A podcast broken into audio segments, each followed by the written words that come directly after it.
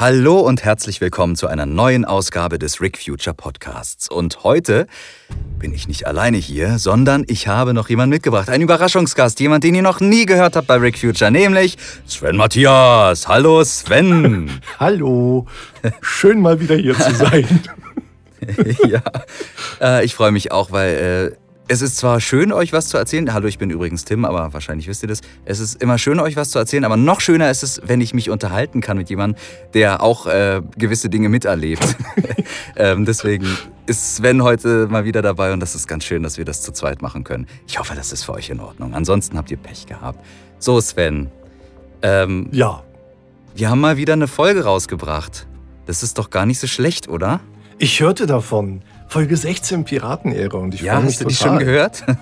ich habe sie sogar schon gehört, ein paar Mal. Ja.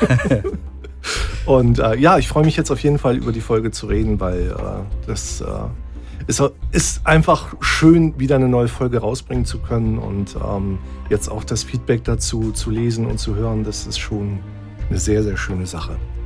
Ja, wir äh, freuen uns da allesamt drüber. Auch äh, Colin und Dane, die jetzt gerade nicht dabei sind zum Sprechen, aber die den Podcast auch hören und euer Feedback mitbekommen, die äh, freuen sich da auch immer sehr drüber. Und ähm, wir haben vor der Aufnahme, Sven und ich, gerade mal drüber gesprochen. Es gibt jetzt so ein neues Feature, wenn ihr Spotify-Nutzer seid. Könnt ihr das vielleicht auch mal nutzen?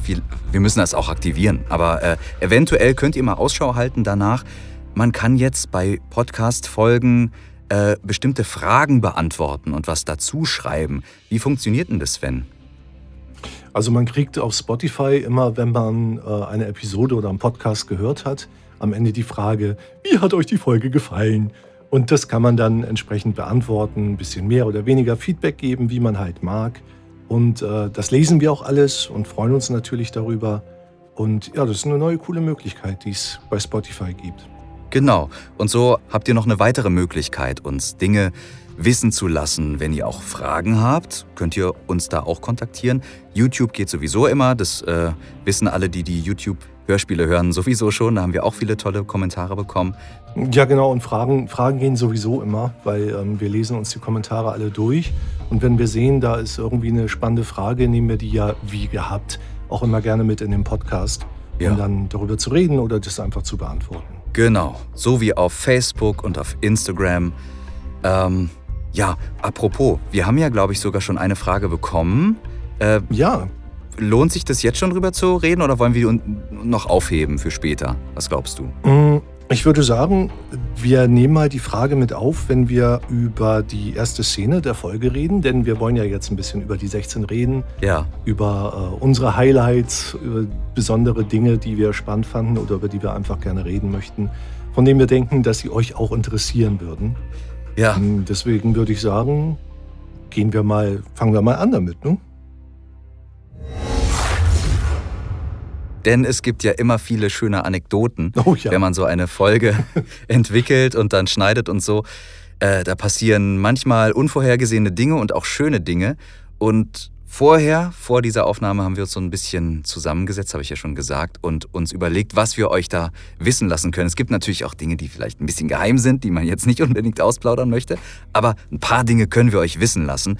Zum Beispiel, erstmal unverfänglich, was unsere Lieblingsszenen waren, aber dann auch vielleicht warum und was da so dahinter steckt, dass gerade diese Szenen uns so gut gefallen. Ja, in der ersten Szene, jetzt mal so rum. Die Szene war für mich die schwierigste in der Umsetzung. Ich habe ja das Hörspiel geschnitten und die Musik gemacht. Und die Szene habe ich als letztes gemacht.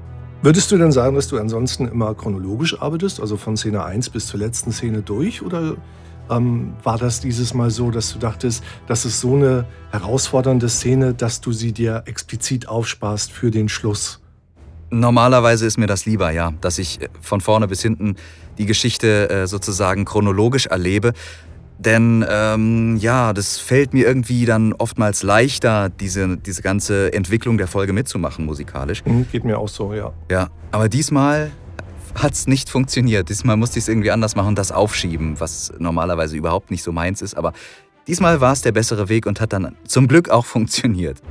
Und was war der Hauptgrund dafür? Weil, weil das jetzt vom Sounddesign aufwendiger war oder bezieht sich das explizit auf die Musik? Das ist äh, explizit musikalisch das Problem gewesen sozusagen, weil ich mir da so viel, ähm, es sollte so toll werden irgendwie. Ich habe mir da zu viel vorgenommen. Ihr kennt das ja vielleicht, mhm. wenn man ähm, äh, sich eine Aufgabe vornimmt und dann so, so perfektionistisch von Anfang an ist, was gar keinen Sinn ergibt, weil perfekt kann es sowieso nicht werden. Äh, aber dann ver verkrampft man irgendwie so und das habe ich da auch gehabt. Und ähm, ja, es sollte halt irgendwie musikalisch piratig werden. Und so habe ich mir Listen gemacht. Welche Instrumente müssen vorkommen? Was müssen, müssen dafür Themen vorkommen, angedeutet werden und so. Das hat alles irgendwie nicht funktioniert und deswegen war es dann besser, wenn ich das mal so ein bisschen zur Seite geschoben habe und dann später. Ja, wir haben ja vor allen Dingen auch in dieser Szene, ähm, also einmal ist es, die Eröffnungsszene ist sowieso immer, finde ich, ähm, so eine Hausnummer. Gerade wenn man dann längere Zeit keine neue Folge veröffentlicht hat. Da sind die Erwartungen natürlich auch etwas, das man so ein bisschen bedenkt. Ja. Dann haben wir eine Weltraumschlacht. Dann haben wir äh, unglaublich viele Stimmen präsent in dieser Szene. Sie ist relativ actionreich und es sind so viele Faktoren, die hinzukommen. Dann soll sie noch piratisch klingen, irgendwie und natürlich musikalisch auch toll klingen, irgendwie ins Ohr gehen und äh, die entsprechende Stimmung vermitteln. Also es sind so viele Faktoren, die dazukommen. Ich glaube, wenn ich äh, Musik komponieren könnte, hätte ich die auch nicht unbedingt als erstes bearbeitet. Also das kann ich schon gut nachvollziehen. Ja. Aber bist du denn mit dem Ergebnis zufrieden? Beziehungsweise wie hast du dich denn dann an dieses Ergebnis herangearbeitet? Ist das dann im Kommi mit dem Abspann passiert oder wie hast du das gemacht? Richtig, ja, ja. Du fragst natürlich schon mit äh, Vorwissen, das ist sehr klug von dir. ähm, also ich habe dann doch nochmal ähm, den Abspann zuerst gemacht und nachdem ich den Abspann gemacht habe, ich habe es mir wirklich bis ganz zum Schluss aufgehoben, habe ich dann diese, dieses Musikstück sozusagen als Grundlage genommen, weil beim Abspann muss ja nichts irgendwie synchron sein mit dem, was da passiert. Da kann ich einfach frei drehen und als ich dieses Stück dann hatte, damit bin ich dann in die erste Szene gegangen und dann war es einfacher. Dann hatte ich alles schon vordefiniert, wie soll das Orchester klingen, was ist da jetzt wirklich drin und so. Und vor allen Dingen hatte ich schon diesen Piratenchor etabliert, äh, was ich nett fand für den Abspann, dass da nochmal der Chor zu Wort kommt im äh, wortwörtlichen Sinne.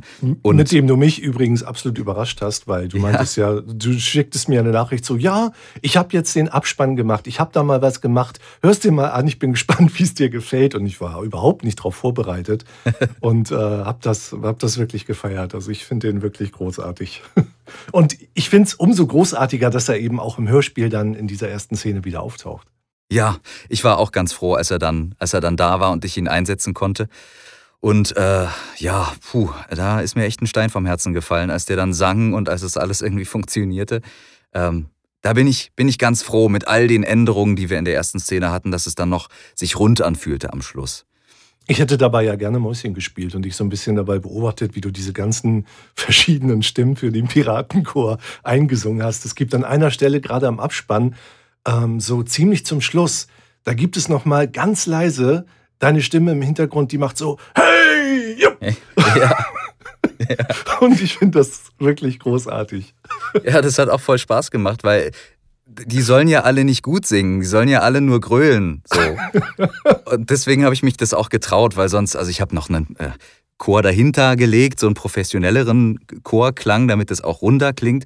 Aber diese Spitzen, die sollen ja einfach räudig klingen. Mhm. Und äh, deswegen war das dann in dem Moment in Ordnung, habe ich auch einfach Spaß gehabt und habe irgendwie nicht darauf geachtet, besonders tolle Gesangsspuren abzuliefern, sondern einfach so, ey, ich baller jetzt mal ein paar durch und versuche so hoch und tief und das, das funktioniert dann schon und das hat tatsächlich einfach Spaß gemacht.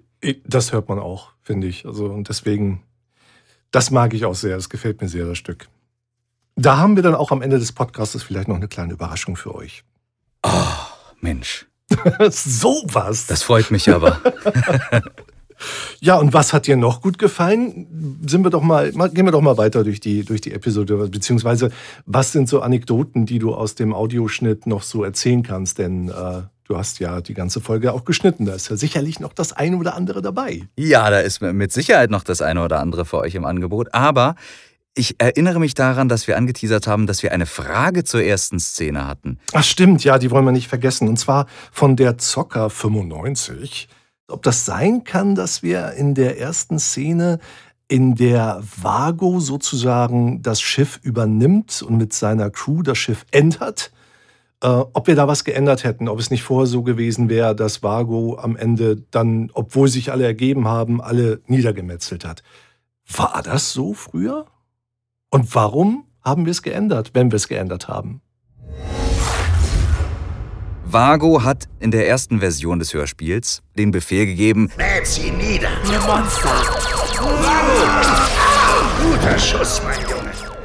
Und dann wurden die alle niedergemäht, obwohl die sich ergeben hatten. Was natürlich passt zum Vago, dem abscheulichen Schrecken der Sternwege, Geißel der Galaxis. So jemand, der richtig unsympathisch für alle anderen außer Galen ist. Hätte schon gepasst. Und ja, trotzdem hat es mir so ein paar Bauchschmerzen dann beim, beim erneuten äh, Bearbeiten der Szene gemacht, weil äh, es vor allen Dingen auch um Garland ging. Und Garland hat im Original auch ein Gewehr dabei gehabt und hat aber auf Betäuben gestellt. Und dass er das auf Betäuben gestellt hat und so weiter und so fort, das kam mir alles nicht so deutlich genug. Also Garland ist ja niemand, der jemanden umbringen würde. Das ist ihm nicht so eigen. Er ist schon eher einer von den Guten. Deswegen passt er auch so gut zur Crew und äh, hat eben ein gutes Herz. Vago ist da eher schon verdorben und geht da über Leichen. Aber diese ganze Sache damit, dass er das Gewehr auf Betäuben gestellt hatte und so, das musste, glaube ich, der Erzähler erklären oder es kam später vor. Ja, ich überlege gerade, wie wir das gemacht hatten. Ich weiß aber, dass ich, ähm, dass ich damals auch Probleme hatte, das gut zu vermitteln, dass Galen sozusagen seine Hände nicht mit Blut befleckt in dieser Szene. Ja. Ähm, weil ich das irgendwie wichtig finde, weil Galen ist niemand, der gerne tötet. Auch als Pirat hat er das nicht getan. Was auch einer der Gründe ist, warum Galen den Rolano K.O. schlägt und nicht erschießt oder so, weil im Grunde genommen rettet er ihm damit das Leben, weil er dafür sorgt, dass er nicht weiter vor sich hin motzt und sich äh, aufregt, weil dann hätte es durchaus sein können, dass Vargo ihn abgemurkst hätte. Was waren so ein paar Punkte, wo wir uns dann entschieden haben, na, wir nehmen das mal lieber raus. Erstens, weil es in der Szene nicht unbedingt nötig ist, dass die da umgebracht werden, die ergeben sich ja. Und zweitens ist es einfach klarer, man versteht besser, wie der Charakter Galen funktioniert und muss nicht noch erklären, warum jetzt dieser Rolano noch lebt und so. Es war alles ein bisschen viel, eigentlich ganz cool, aber vielleicht eher für eine Romanumsetzung oder sowas in dem Moment geeignet. Ähm, der Gedanke war, an sich war cool, aber in der Umsetzung war es einfacher und besser verständlich. Deswegen haben wir es so gelöst. Ja, und es ist auch wieder ein gutes Beispiel von weniger ist mehr. Also es hat halt dem Hörspiel jetzt nicht unbedingt was genommen, inhaltlich. Und es hat aber auch nichts ergänzt, dass Vago nun an der Stelle nochmal so ultra brutal war, war, alle umzubringen. Hinzu muss man auch sagen, diese Folge ist sowieso, die hat so ihre brutalen Momente. Es gibt ja. so einige, einige Szenen in diesem Hörspiel, wo Blut fließt oder wirklich nicht schöne Dinge passieren. Öffne deinen Schädel. Zum Beispiel. Oder auch das Gemetzel am Anfang auf der Insel und so weiter. Also all so Szenen, äh, wo ich finde, es reicht dann auch. Ja. Man muss es nicht übertreiben damit. Ihr seht, es gibt immer verschiedene Gründe, weshalb man solche Änderungen vornimmt. Wir glauben immer, dass es dem Hörspiel gut tut. Es hat nicht den Grund, dass wir äh, irgendwie was rausnehmen wollen oder dass wir Sprecher zum Beispiel entfernen wollen, weil manchmal müssen wir auch Entscheidungen treffen, dass so kleinere Rollen wegfallen. Das hat immer inszenatorische Gründe, nicht, dass wir dann irgendwie sagen, diesen Sprecher wollen wir auf keinen Fall mehr in so einem Hörspiel drin haben, sondern es hat immer inszenatorische Gründe, dass es dann besser float oder dass man es besser versteht. Darum gibt es manchmal auch solche Änderungen. Und ja, oder auch, dass wir zum damaligen Zeitpunkt ähm, öfter Sprecher in verschiedenen Rollen innerhalb von Episoden, die direkt aufeinanderfolgen, besetzt hatten. Einfach weil wir nicht so eine große Auswahl an Sprechern hatten für bestimmte Rollen. Ja. Und das ist natürlich etwas, was man eigentlich vermeiden möchte, einfach aus produktionstechnischer Hinsicht, weil man dann ganz schnell so ein Déjà-vu hat und denkt, Moment, das ist doch der und der, wieso spricht denn der jetzt die und die Rolle? Und das reißt einen als Hörer ja so ein bisschen aus diesem Erlebnis heraus. Richtig. Im schlimmsten Fall wäre es so gewesen, dass man denkt, das ist eine ganz andere Figur und ja. äh, ist dann erstmal verwirrt, hä, der ist doch, war doch ein Oludaner, warum ist der jetzt plötzlich da und warum heißt der anders und so. Ähm, genau, sowas kann passieren und so wollten wir dem entgegenwirken, dass wir da manche Rollen auch nochmal anders besetzt haben. Genau, zumal ja auch die Folgen, wie sie jetzt erscheinen, sozusagen die definitiven Versionen der Folgen sind. Äh, sprich, der Kanon ist einheitlich, die sind inhaltlich äh, optimal aufeinander abgestimmt, aber eben auch von bestimmten, ich sage mal in Anführungsstrichen, Mängeln befreit. Also Mängel, die die Produktion und nicht die Sprecherleistung der damaligen Kollegen betreffen. das ist irgendwie ganz wichtig, das nochmal zu erwähnen, um vielleicht auch nochmal verständlich zu machen, warum wir uns die ganze Arbeit überhaupt machen. Ja, in zehn Jahren lernt man einfach nochmal ein bisschen was dazu. Oh ja. Und dann möchte man ganz gerne, dass äh, diese Fehler, die man damals vielleicht unwissend gemacht hat, ich meine, man macht immer Dinge, die man in zehn Jahren anders machen würde, aber jetzt gerade sind wir dabei, eben dieses einheitliche Kanongefüge aufzubauen und dann soll es eben auch so gut sein, wie wir es eben hinbekommen. Und wir sind ja auch schon fast fertig damit. Also, Ja, genau. wir haben es ja jetzt fast geschafft. geschafft. nach all den Jahren. Ja. Ach Mensch, ähm, wir waren, bevor ich dich unterbrochen habe mit dieser Frage, ähm, eigentlich dabei, zu unseren Lieblingsszenen zu wechseln. Das stimmt. Und weil ich jetzt so schön das Ruder rumgedreht habe, stelle ich die Frage doch gleich mal an dich zurück. Gibt es denn so eine Szene, die dir besonders im Gedächtnis geblieben ist oder so eine Anekdote, die du mit uns teilen kannst? Hm. Also sehr schön fand ich zum Beispiel um, äh, die Szene zwischen Rick und Efi, die gegen Ende der Episode folgt. Efi, Ja? Die mag ich besonders gerne in der neuen Version, weil wir den Dialogverlauf ein bisschen geändert haben. Und ähm, ja, und das eine, eine wichtige Szene ist, was die Hauptfiguren der Serie angeht. Schau mich nicht so an, das, das musste jetzt sein. Und ich mag natürlich äh, ganz besonders gerne die. Also es gibt noch zwei Dinge, die ich besonders gerne mag. Es, natürlich mag ich die, die erste Szene sehr gerne. Ich mag dieses, dieses Piratenfeeling, das diese ganze Intro-Sequenz vermittelt, ehe wir dann wieder in die Gegenwart springen. Und ich liebe die Drohne, die du entwickelt hast. Die kleine Drohne, wie sie jetzt klingt, äh, wie sie auf die Dinge reagiert, die unsere Protagonisten sagen, das, das liebe ich. Die finde ich ganz großartig. Da bist du ja auch schon im, in, in der ersten Version beim Schnitt ein bisschen dran verzweifelt. Also Ja. nicht im wortwörtlichen Sinne, aber ne, da steht so, ja, da ist so, so Staub und der setzt sich zusammen und dann hören, hören wir so eine kleine Mini-Drohne, so wie so ein Insekt, aber mechanisch. Alles klar, gut, mache ich. Ja, und ich, und ich dachte so, wie zur Hölle, wie zur Hölle soll ich denn das akustisch darstellen? Ne? Das ist dann immer so, das sind so die Momente, wo ich zu denen sagen möchte, sag mal, was hast du dir eigentlich dabei gedacht? Das können wir doch so nicht machen. Ja, und dann sagt Dane, Aber es geht. Es ist doch cool. Und sagen, ja, es ist cool, aber es ist fucking schwer.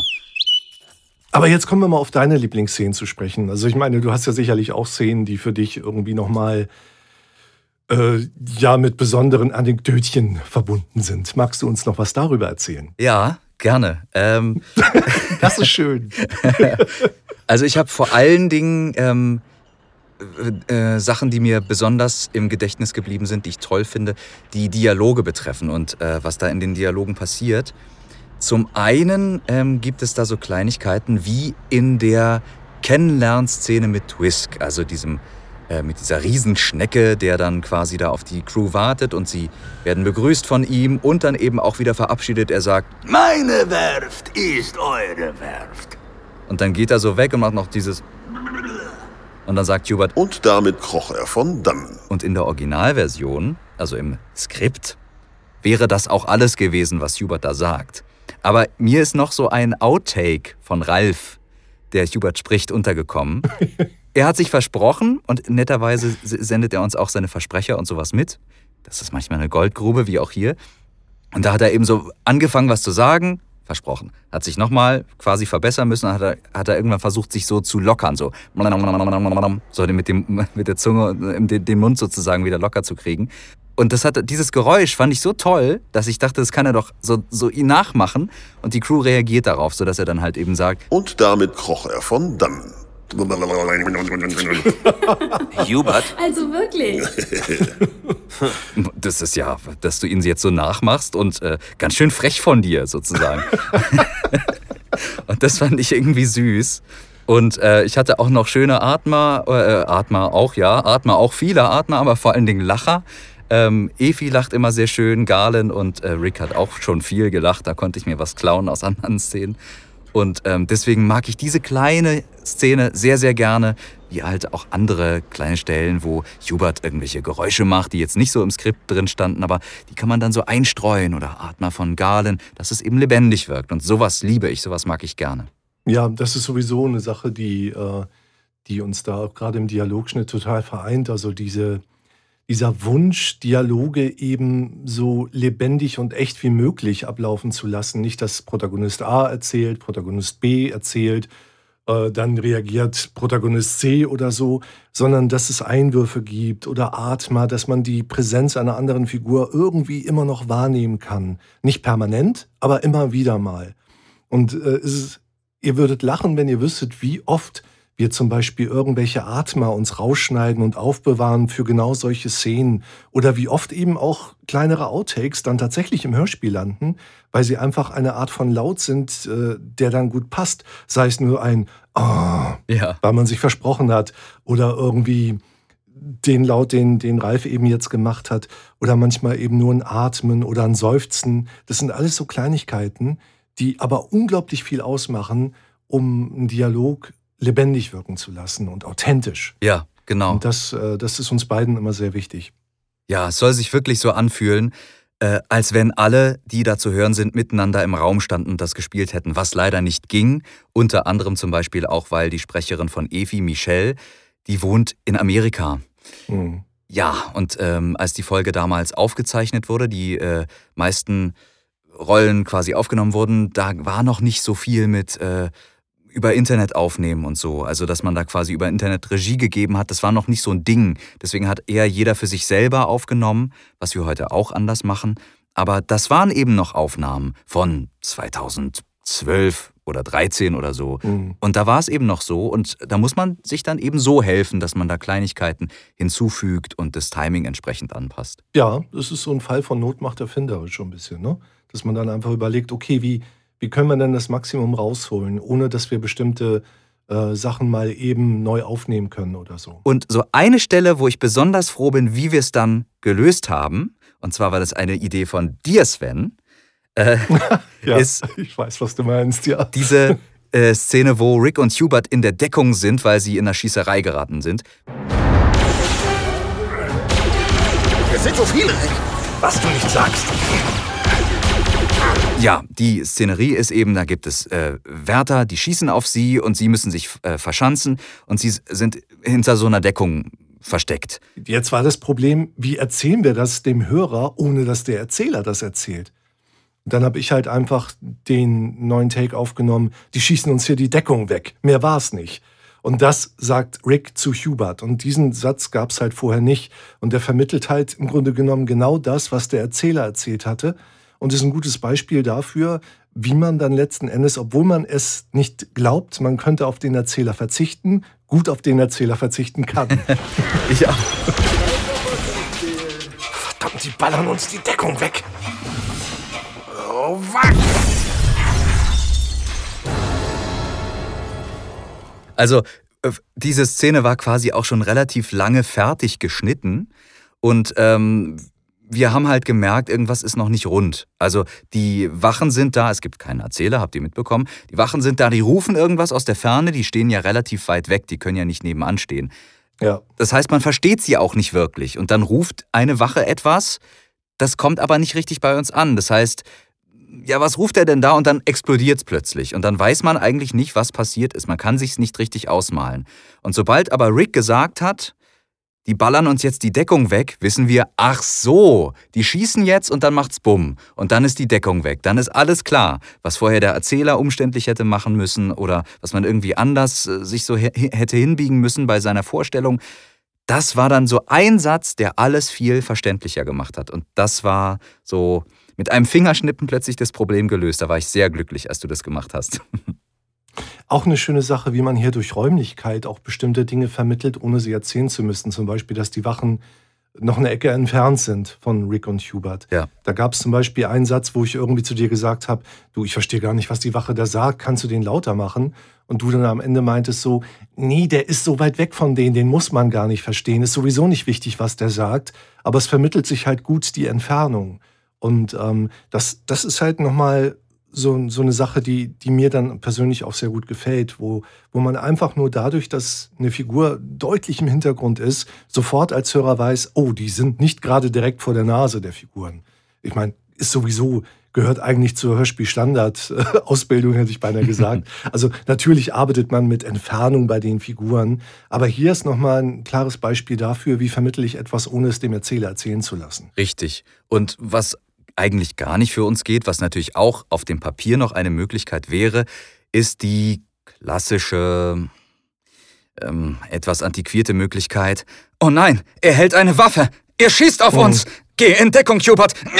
Wir sind getroffen. Unsere Deckung ist weg. Oh nein, jetzt kommt er auf uns zu. Er hat immer noch seine Waffe in der Hand. Oh nein, wir müssen unsere Waffen gleich fallen lassen. Nimm dich in Acht, Hubert.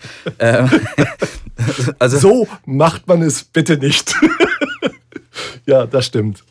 Das wurde früher oft gemacht, wo, wo auch soundtechnisch einfach noch bestimmte Möglichkeiten nicht so gegeben waren. Äh, Fans von Hörspielklassikern wissen das bestimmt. Oh, ich habe meinen Schlüssel verloren. Ich muss ihn eben aufheben. Oh, verdammt. so Ja. eine Geschichten. Oder besonders liebe ich, besonders liebe ich auch, wenn die Leute dann sagen, oh nein, er geht da jetzt an den Vorhang, er öffnet ihn. Psst, sei leise. Die dürfen uns nicht hören. Ja, Und sie und reden dann reden sie trotzdem weiter. Das stimmt, ja. Ja, es gibt, gibt auch eine, eine kleine Stelle, da war es im Original auch so, es fällt mir jetzt gerade ein, dass das nacheinander passiert. Also, dass die Wache, nachdem, das ist genau die gleiche Stelle, wo Rick und Hubert gerade ge, gekascht wurden. Und da äh, sagt eben die Wache, ähm, Direktorin, was sollen wir jetzt mit ihnen machen? Und dann sagt die Direktorin, macht Folgendes mit ihnen. Mhm. Rick und Hubert haben sich aber auch unterhalten, von wegen, ähm, was sollen wir jetzt tun, Hubert? Und dann sagt Hubert, ja, wir könnten versuchen, äh, ihn zu entwischen. Und dann sagt Rick, nein, diesmal nicht, mein Kumpel. So. Und dass das aber auch gleichzeitig passieren kann, war auch eine schöne Sache, Mhm. weil sich das natürlicher anfühlt. Eigentlich hören wir beides, so wie im wahren Leben kann man sich schon auf zwei Sachen, die parallel passieren, konzentrieren, aber wir morphen das so übereinander, so dass es sich echter anfühlt und nicht so nacheinander. Ja, lebendiger. Also die, die Zeit bleibt halt nicht stehen, nur weil gerade eine Figur redet. Ja. Das finde ich irgendwie ganz schön. Das, das erhöht die Glaubwürdigkeit einer Szene und es macht es auch spannender und lebendiger. Direktorin, wir haben Sie. Sehr gut. Nehmt sie in Wir könnten Gewahrsam. versuchen, sie zu überrumpeln. Seid nicht allzu sanft Nee. zu ihnen. Diesmal nicht, Kumpel. Los, die Hände nach oben. Letztendlich sollt ihr davon ja eigentlich gar nichts mitbekommen. Für euch soll das ja so wirken, als wäre das schon immer so gewesen, immer so gedacht und wäre einfach natürlich so entstanden. Ihr sollt das ja gar nicht merken, aber deswegen, weil wir da schon viel Liebe und Gedankenkraft reinstecken, äh, fanden wir es jetzt auch mal ganz schön, euch so ein paar Aspekte davon aufzuzeigen und ein bisschen was darüber zu erzählen.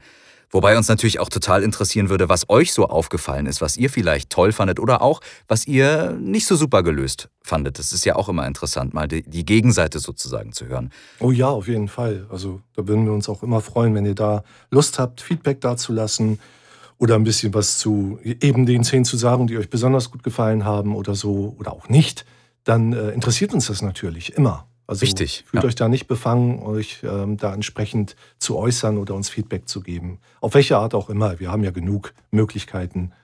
Genau, neuerdings auch Spotify. Genau, Spotify geht ja jetzt auch. Richtig, ansonsten wie gehabt Facebook, Instagram und YouTube, zum YouTube. Beispiel. Genau. ja, da sind wir überall zu finden. da sind wir, genau. Und äh, seit neuerdings hat uns auch ein Fan darauf hingewiesen. Also ihr merkt, es, ist, es, es bringt was, wenn ihr uns kontaktiert. Auf dieser sind wir jetzt auch abzurufen. Was stimmt, ja, stimmt. Das war tatsächlich die Initiative, dass jemand fragte, hm, ihr seid ja gar nicht auf dieser. Ja, jetzt sind wir da. So kann's gehen. Hallo. ja, da sind wir. Ach Mensch, die Folge 16 ist da. Wir sind immer noch ganz, ganz glücklich. Und im nächsten Podcast werden wir euch auch mehr erzählen darüber, was unsere nächste Veröffentlichung sein wird. Denn angekündigt ist es schon, ihr wisst es schon als Podcast-Hörende, dass wir zwischen den Hauptepisoden, also die 17 wäre die nächste reguläre Folge, auch noch kleine Extras veröffentlichen wollen. Das verraten wir euch beim nächsten Mal. Du, ich habe da noch mal eine Frage. Ja, Was ist mit dem Soundtrack? Ach, der Soundtrack. Hm. Ja, das ist ja so, dass die Piratentrilogie 16, 17, 18 eben so ein bisschen zusammengehört. Und ich fand es aus dem Bauch heraus und nach, auch nach längerem Nachdenken sinnvoller, alle drei Episoden musikalisch in eine Soundtrack-Veröffentlichung zu packen. Das bedeutet, dass ihr noch ein bisschen drauf warten müsst, aber dann ein richtig fettes Paket bekommt von der Musik aus drei Episoden, die eben auch dramaturgisch zusammenhängend schön inszeniert ist. Und dann werdet ihr nach der Veröffentlichung der Folge 18 eben ein ganz schönes, dickes Soundtrack-Paket bekommen, als ein Album. Das ist aber wirklich, ich meine, wir haben das ja bei zwei Teiler manchmal gemacht, aber bei drei Episoden so einen kompletten Soundtrack, das äh, hatten wir auch noch nicht. Ja, aber wir haben auch nicht so oft Trilogien. Das heißt, vielleicht wird das das einzige Mal sein, dass es eben so einen episch langen Soundtrack geben wird. Ähm, aber ich find's, ich find's cool. Ich freue mich drauf. Ja, ich mich auch. Ich bin schon, bin schon sehr gespannt. Und hast du, lieber Sven, jetzt noch diese Überraschung, von der du vorhin gesprochen hast, für uns? Ja, ich habe da noch was mitgebracht, beziehungsweise eigentlich hast du es mitgebracht und ich lüge hier ganz unverschämt. Und zwar haben wir uns gedacht, als kleinen Ausschwenker dieses äh, Podcastes äh, spielen wir euch nochmal den Abspann von Folge 16 vor, ohne dass Tim uns erzählt, wer an diesem Hörspiel alles mitgewirkt hat. Sozusagen Ja. nochmal den Abspann in voller Länge, äh, weil ich finde, da kann man, da kann Tim stolz drauf sein, der ist wirklich toll geworden. Und wir haben uns überlegt, der gefällt euch bestimmt auch gut, dieser Titel. Und was, was sagt besser Piratenehre als eben dieses Musikstück, was so viel Piraten und Ehre in sich trägt wie nur möglich? Das stimmt. Mehr geht nicht.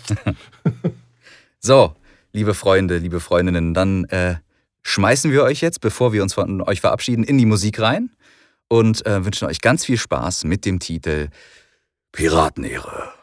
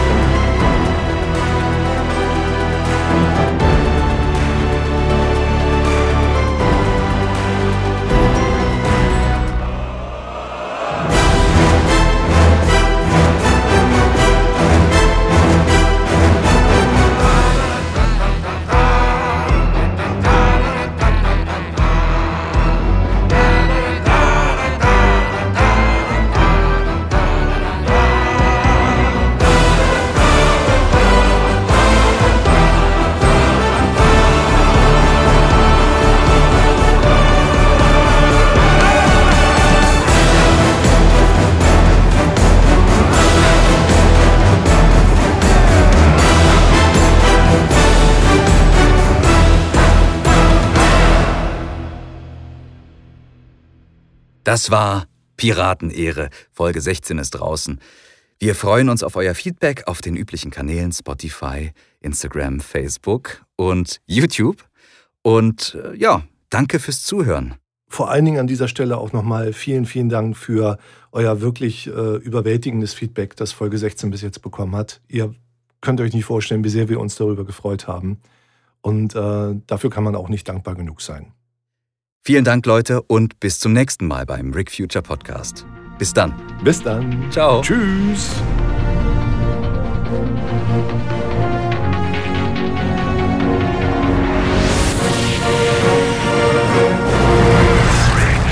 Future.